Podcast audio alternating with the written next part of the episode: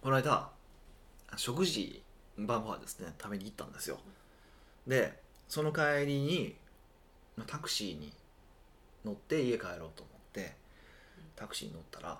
またタクシーのおじさんにイライラしちゃったいや全然イライラしてないですよ今回あのもう最近イライラしなくなったんでわあすごいどうしたんですか瞑想でも始めたんですかいやまあそれは諸事情があってえー、えこれは何どっちから吐きけばいいんですかまずいやケイ全さ然んのど話どっちでからもどっちでもいいですよ全然どっちでもいいですけどえタクシーでもタクシーに怒らへんかったらタクシーの話は何なんですかいや突然ねなんか将来何かこうやりたいなって思うことってあるんですかって突然聞かれたんですよえ運転手にですか運転手に「ちょっとお客さん失礼なんです けど」って言われ運て転手すごい勇気ある人えヒデさんにそんなこと聞くなんてうんって聞かれて「いや将来とかは全然ないですけほどんで答えるんかいいやいやなんかもうなんか思わず巻き込まれて答えた感じですけどねでででと言ってほらなんで答えなあかんねんとも思わないでしょまあまあまあいやヒデさんやったらなんで運転手ごときに答えなあかんねんとか言うかもしれな言いうじゃないかそんな失礼なことは言えへんわ思ってても言えへんわですか思ってても思うんかいいやなんかあのそうそうまあ別に運転手やから嫌じゃなくて知らんやつになんで言うねんとは思うけどねまあそれ置いといてでもその時いや別にその将来とか別に何もないですけどねってお話を別にあの今を楽しく生きてうんそれをどう継続するかが人生の課題なのでって話をしてたんですよマジトーンな話じゃないですかなかなか いやパッて聞かれたからマジの話になっちゃいましたね今ねうんあれ面白い回答できたらよかったんですけどほんまやほんまできなかったんですよでって言われた時になんかあのいや実は私占いしてましてそんなことありますそう そう骨格とかからえーその相手を理解するっていう占いをしててっていう話をされてほそほうんでまですあかまあそうそうで本当ならばそこうんうんその話したこととこっちが考えてることをすり合わせていったら、うんもっとその先っていうのは読めるんですけど、まあ、それはさすがにこのタクシーの中ではできないんでとかって話をされつつなんかへなんか頬骨の位置がどうのこうのとかええあ運転手がヒデさんの顔を見てってことですそかうそううそうそうあのバックミラーで多分そうそうなんですよねあとその話す時の間とかとかなんかそういうのからこの半年以内にすごい大きなチャンスをつかむと、へえ何が起こるんですかね半年以内楽しみまあ、何も起こんないでしょえ え何それをめちゃくちゃ冷めてるじゃないで すかなんでですかそんな人に言われたらテンション上がりません半年以内何起こるんやろみたいなうんちょっとよくわかんないですけどねえどういうことそれは占いを信じてないってことです かいやなんで突然あのシチュエーションで言われて何も関係性もない人に言われて信じなあかんの何それていうなんか感じかな前半めっちゃいい人っぽかったのに、はいはい最後のオチだけめっちゃやっぱ嫌なやつみたいなええそんなことないいですよそんなことはないんですけどなんかそうだったんですよえー、私やったら絶対信じちゃうから、うんまあ 私何がまあまあでもええこと言われてるからまあさすが俺やなって思ってたんですよ、何恨まれても要はいいこと言われるってうん、そうそうそうそうそまあありがたいですねううんいやでもあのそんなん運転手せえへんくて占いすればって今思っちゃったいや俺もそう なんですすよそうなんですよそのうちにちょっと違うやろうと思ってて けど違うやろ 副業なんですかね占いがなんかわかんないですけどねなんかそうえそのでもそのなんていうか今って掛け算の仕事の世界みたいな話じゃないですかこう、はい例えばコンサルだったらコンサルだけじゃなくて料理人とかこうかけるそうなんですか才能はいっぱい持ってた方がいいみたいな感じじゃないですかちょっとよくわかんないえそうそうだから私えタクシー運転手をしながら運転手あ運転手じゃないあの占いって面白いなって思っちゃったんですけど面白いけどあの個人タクシーやとともかくうんそうじゃないから指名とかできないでしょあー個人タクシーとかで指名があるじゃないですかだから結構有名なとこで行くとあのあれ何やったっけなあの A ちゃんタクシーとかえ知らない矢沢永吉さんしてますよねはい知ってました矢沢永吉さんの超ファンのうんあのタクシー運転手がいててうんもうあのスピーカーガンガンついてて A ちゃんの歌流して普通ならありえないですよダメですよね怒られますけど、ガンガン流してであの矢沢グッズがすごいうわー並んでるみたいなへえ初めて聞きましたしどこで運転してるんでどすこやったかなどこか地方ですあ地方なんでで結都内じゃ構ないんですねうんで結構その矢沢永吉さんのファンではの間では結構有名であれ乗りに行くとかえいえうのはあるみたいですよでそうじゃなくてもう普通の、まあ、割とまともなタクシーだったんであそこまなでなんなら絶対お客さんに話しかけたらあかんでって言われてるタクシー会社のタクシーだったんで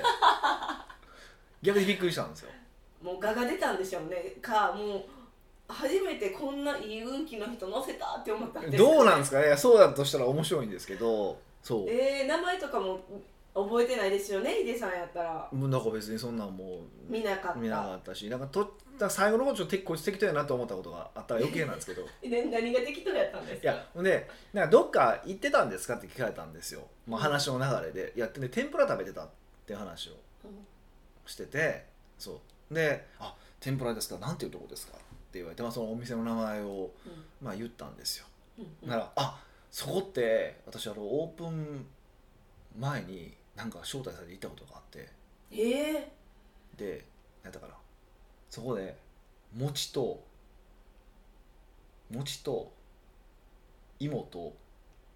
なんかを食べてすごい美味しかったんですよでその店は絶対出ないやつなんですよ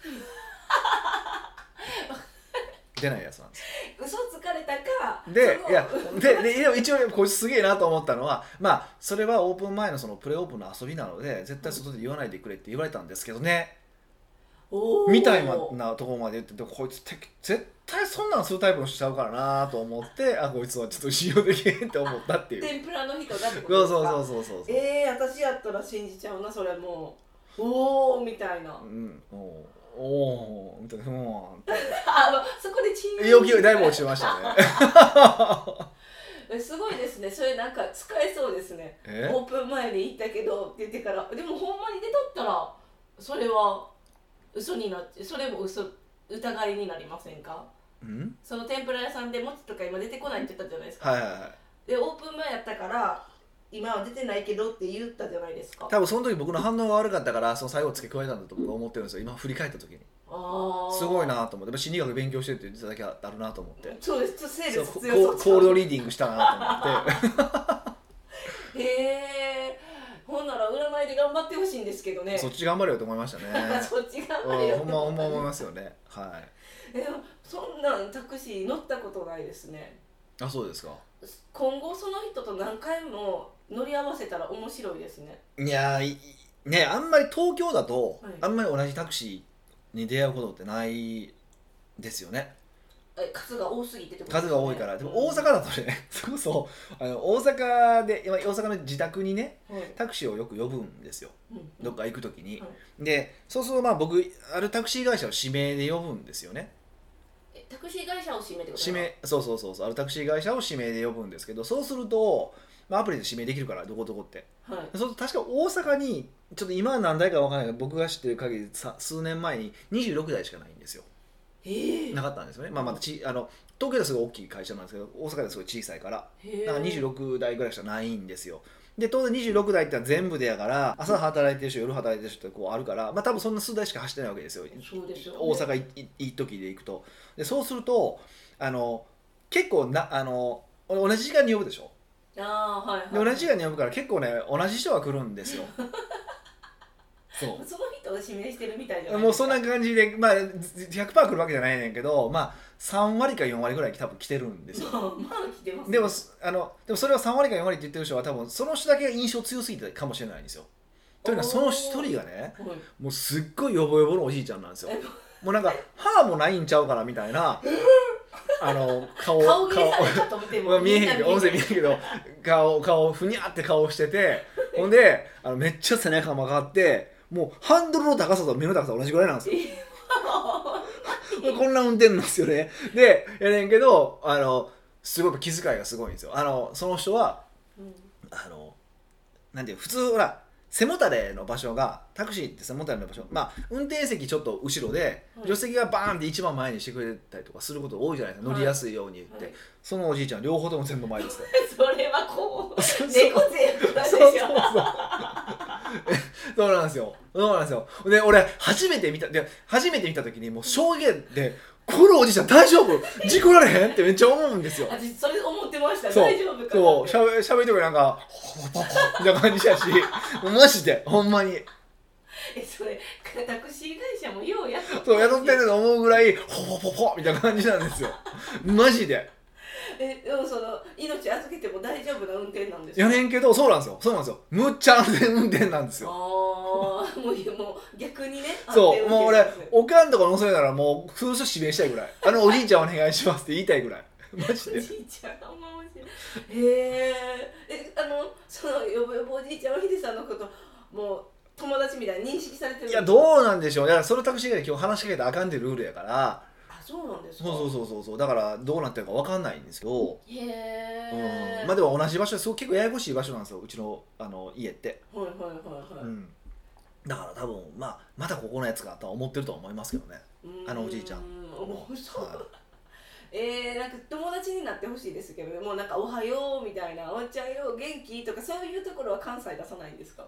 うん今のところその勇気はないです ねまあやると思えばできますけどねでも一応「おはようございます」は言うし入る時に言うけどその程度ですよねその話しかけたりとかはしないですしで話しかけて何話していいか分かんないでしょ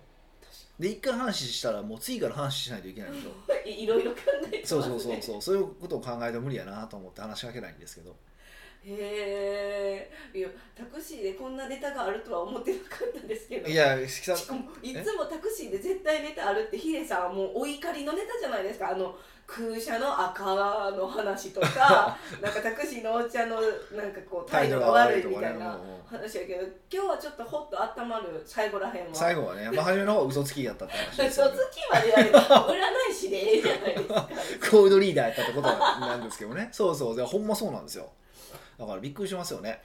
えびっくりえいしやまびっすくりしますよほんまいろんなタクシー運転手でいろんな人おるなと思いますよねもういい人にもう今後も当たっていただければあそうやなんで怒らんくなったか聞きたかったんですけどそれタクシー運転手ですかだタだクけシーじゃなくて最近僕怒らなくないですかこの1か月ぐらそれを聞きたかったりそれなんか次の輪なんかなっていいやいや次の違う回けかなどいや美香にも怒らなくなったやろ思わへなんかあの最近私が粗相を起こすから怒るけどんそれ多分1か月以上前の話だと思うんですこの多分1か月か3週間かそれぐらいは僕多分ちょっと普段なら怒る案件でさ怒ってないと思いませんえー、えなんえなんなんですか注射でも打 ちましたいやいやいやもうなんかね多分年取ってきただけだと思うんですけどえでもそれはちょっと嫌やななんか本当は怒りたいけど、はい諦めてるってことですよねいやまあでもでもいやおそうだから自分の考えをもうちょっとセットし直したんですよ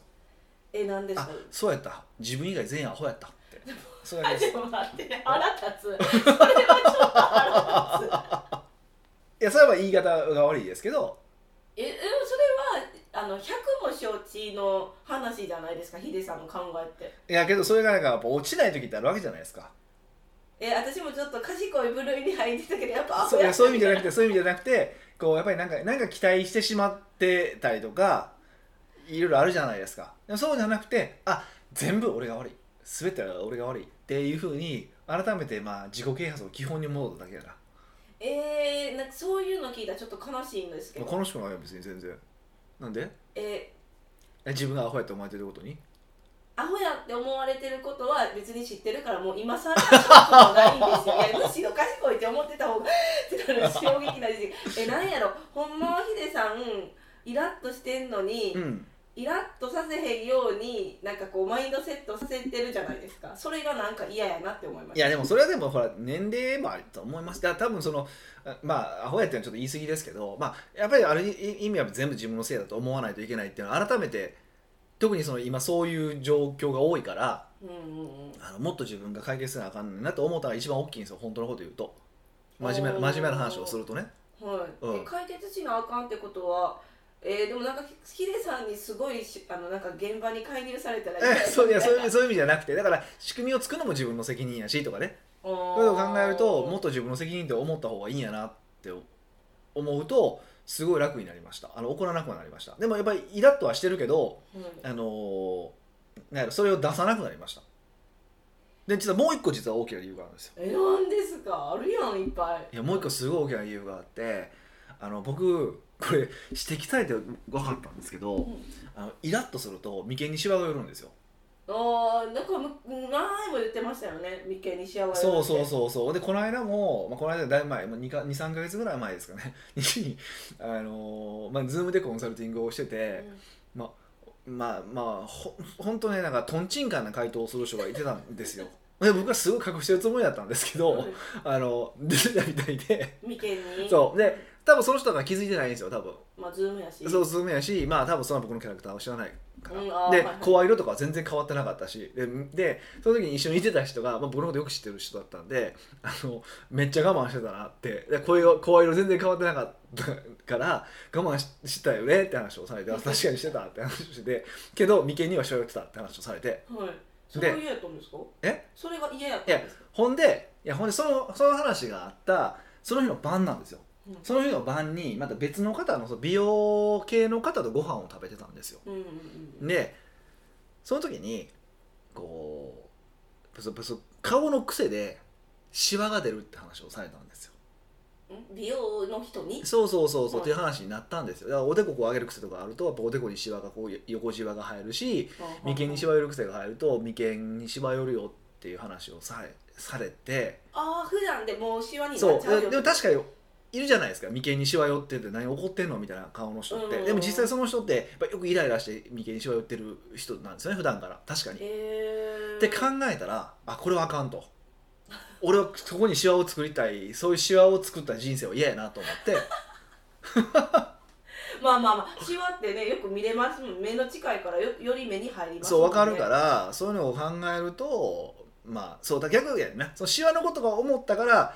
もっと自分の責任って思おうって思ったってから一 本当は正しいけどそっちが先なんですけどシワが先やシワが先なんですよだからシワのおかげっていう えー、じゃあもうヒデさんに怒られると思ったらシワってよくそうそうそうそううんって思われよマジでめっちゃ面そう白い本当に本当に本当にだからそれを思ってああそうなんやなと思ってうーんはいじゃ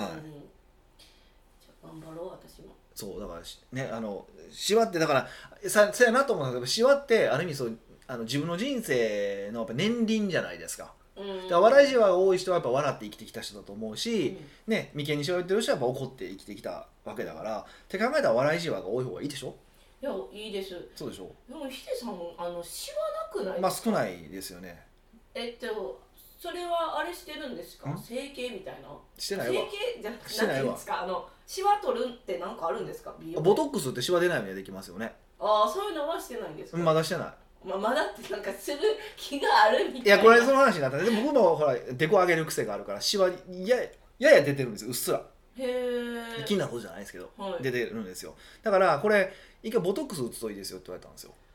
ボトックスったらどうないやそこの筋肉をあの一時的に死滅させるんですよ、うまあ、動けなくするんですよ簡単に言うと、はい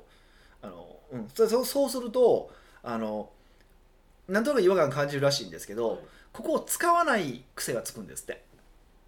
ああなんかあー動かなくなる動かなくなるるから使わない顔使わないように顔を動かす癖がつくからはいそうするとここのシワが、まあ、次はそう出なあのまあ大体半年ぐらいすると効果切れてくるんですけどそれでこうあのつかなくなるよって言われたからへーちょっと検討はしてるんですけどねまだまだ先でお願いしますなんでえなんか怖いボトなんかボトックスを打つっていうワードが怖いボトックスはでも割とオーソドックスですけどそれこそこう夜の噛み締め寝てる間に噛み締めする人いてるじゃないですかはいある人は顎に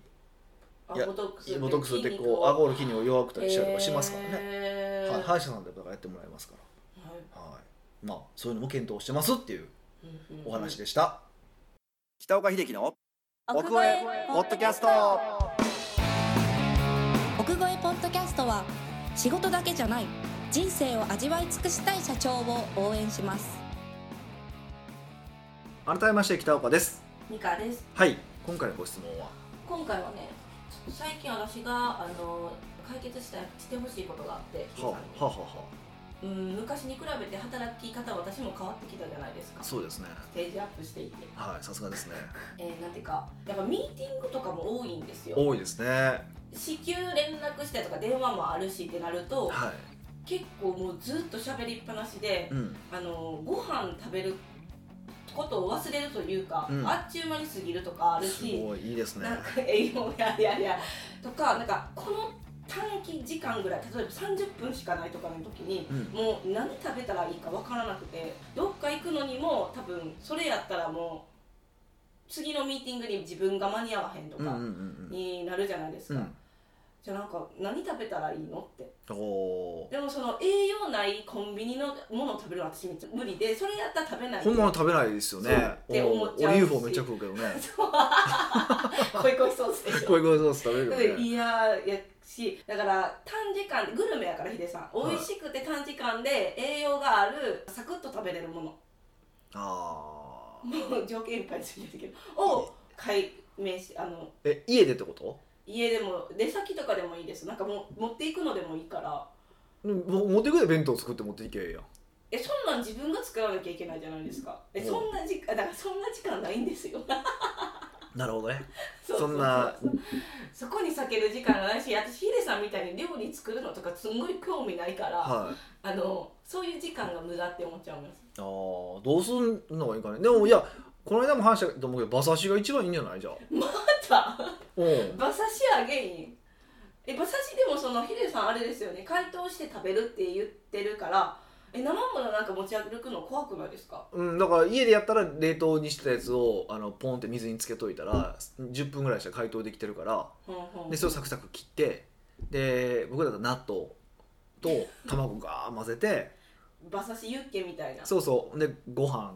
に乗っけて食いますおまーあ少なめにしてうんなるほどねそれすごいいいですよ今家じゃないですか、はいえ事務所の場合はって思いますまあ最近事務所にあのちっちゃい冷蔵庫やってきましたけど、はいはいはい空っぽあまあなんかもう無理やり食うのかどうかもうのか問題ありますよねまずそもそもそれそれとほんまに食わへん方がええわって話もあるじゃないですかえー食べると眠たくなるってのもあるからありありますお腹すぎすぎて、はい頭痛くなることもありああーますなしるほどねちゃんとご飯食べてなかったうんうら、んいい判断ができないんじゃないかなとも思うんですよあーなるほどすごい、 うん、さすがですねルールを作っていってるじゃないこれはあかんやるとか,、うんうんうんなんかだから、うんその判断で空腹時すぎてからアホな判断になりそうみたいなああそっかまあでもがっつり食べると眠たくなるかなるしなんかやっぱりそれも良くないと思うんですよそうするとでそうすると僕だったら一個すごい便利なのが味噌玉を作ることです味噌玉お味噌あるじゃないですか味噌汁の味噌お味噌汁の味噌あるじゃないですかにあのー、鰹節とか混ぜるんですよ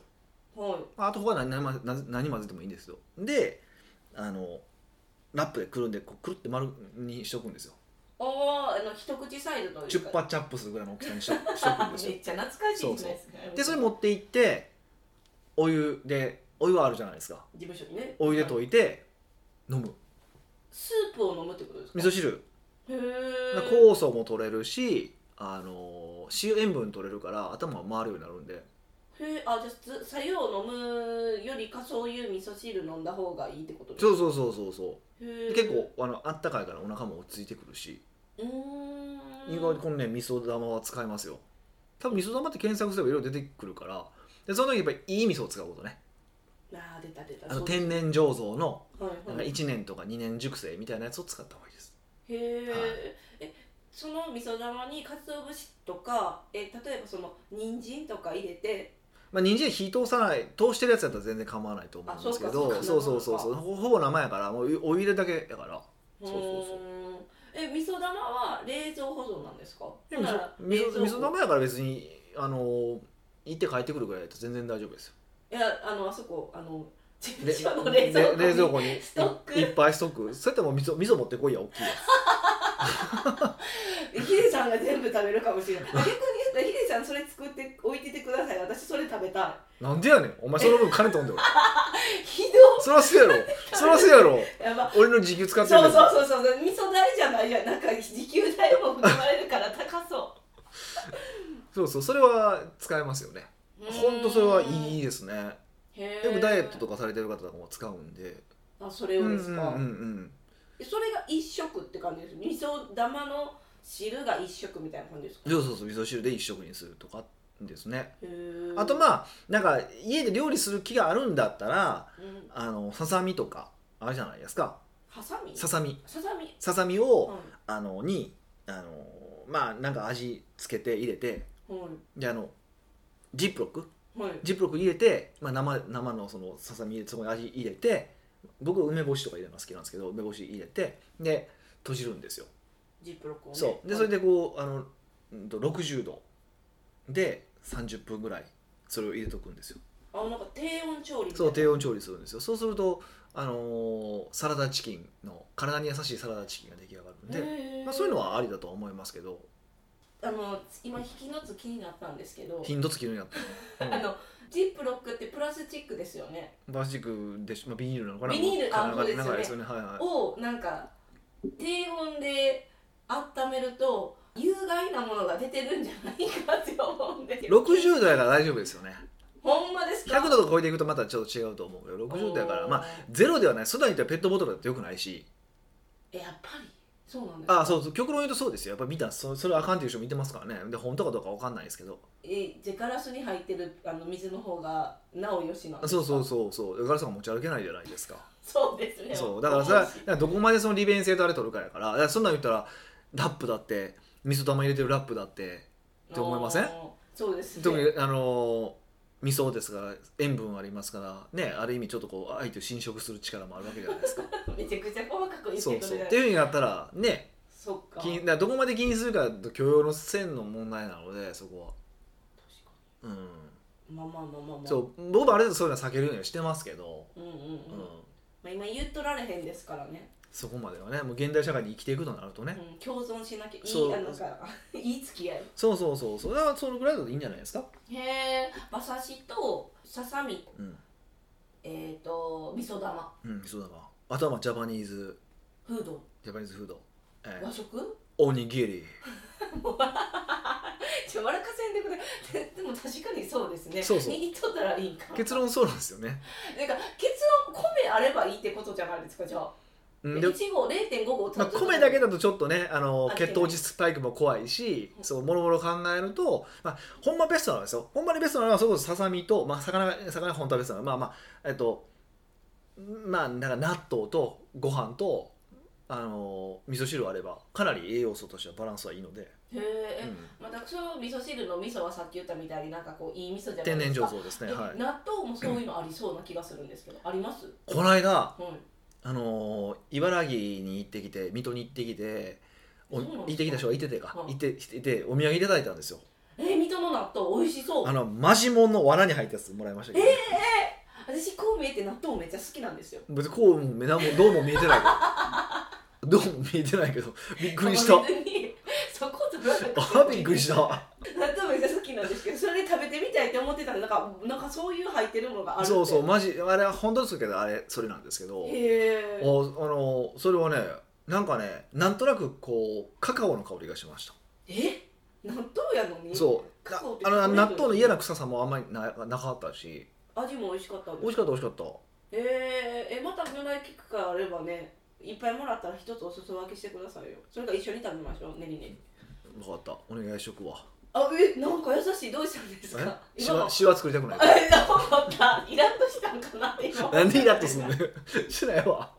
いや俺が食べるのになんでお前に通販で頼んだよらええんちゃんででで事務所のあのあ冷あ蔵庫に入れとけば通販で言ってるんですうね、んぜひそういうのもねうんはいでもこのご時世ねあのリモートワークになったから、はいこういう境遇の人多いかもしれないじゃないですかそうですね私みたいにそうですねうんだから今言ったお料理うんお料理って言まうあんです普か、ね通はだから作り置きしとけよって話になるんですけどあそれこそだからうん今あのこの間、まあ、同級生ほぼ同級生そのスターバックスの時のアルバイトしてる時のあの、まあ、同期のやつで、まあ、すごい出世してるやつがおるいてて、まあ、うんある会社の社長をしてもうすぐ上場するんですよね、うんでその彼が、まあ、結婚したんですよ、うんまあ、再再婚か再婚したんですよあおうで子供もできてって話をししてしてでしてて家事と育児大変やろみたいな話になったんですよ、うんでその時に、あのーまあ、奥さんにも楽してもらおうと思ってって週に1回かな2回かな家政婦さんに来てもらってるんですってへーでその月曜日かなんかにその毎週その無農薬の野菜がボーンと届くんですよお家にそうでその写真をカシャって撮ってその家政婦さんに送っといてその翌日に来るだから毎週月曜日に例えばそのえあの野菜が来るので火曜日に来てもらってるんですよ家政婦さんに、でそうするとそのあの材料を踏まえた上であの2時間で常備菜バーって作ってくれるんですってえー、すそごういでまあメインだけは毎晩作るんやけど、はいその常備菜とかその横の副菜は全部作っといてもらってっうんていうのをやるんやえらしくてめっちゃ奥さん思いのいい旦那さんじゃないですかそうねあいつは本当ねそうなんですよあだからそういうのもありだよってことですねそうそうそうそういう手もありますけどね、うんまあいろいろはそう言われたら確かにって考えなかったんですねそうですねだからそういうのもありですよねっていうことですなのでねあのまずは自分でできることからはい始めてみたいと思います、はいこのポッドキャストではビジネスの質問から個人的な質問まで幅広い質問をお待ちしております質問を採用された方には素敵なプレゼントを差し上げておりますので質問フォームよりお問い合わせくださいはいというわけでまた来週お会いしましょう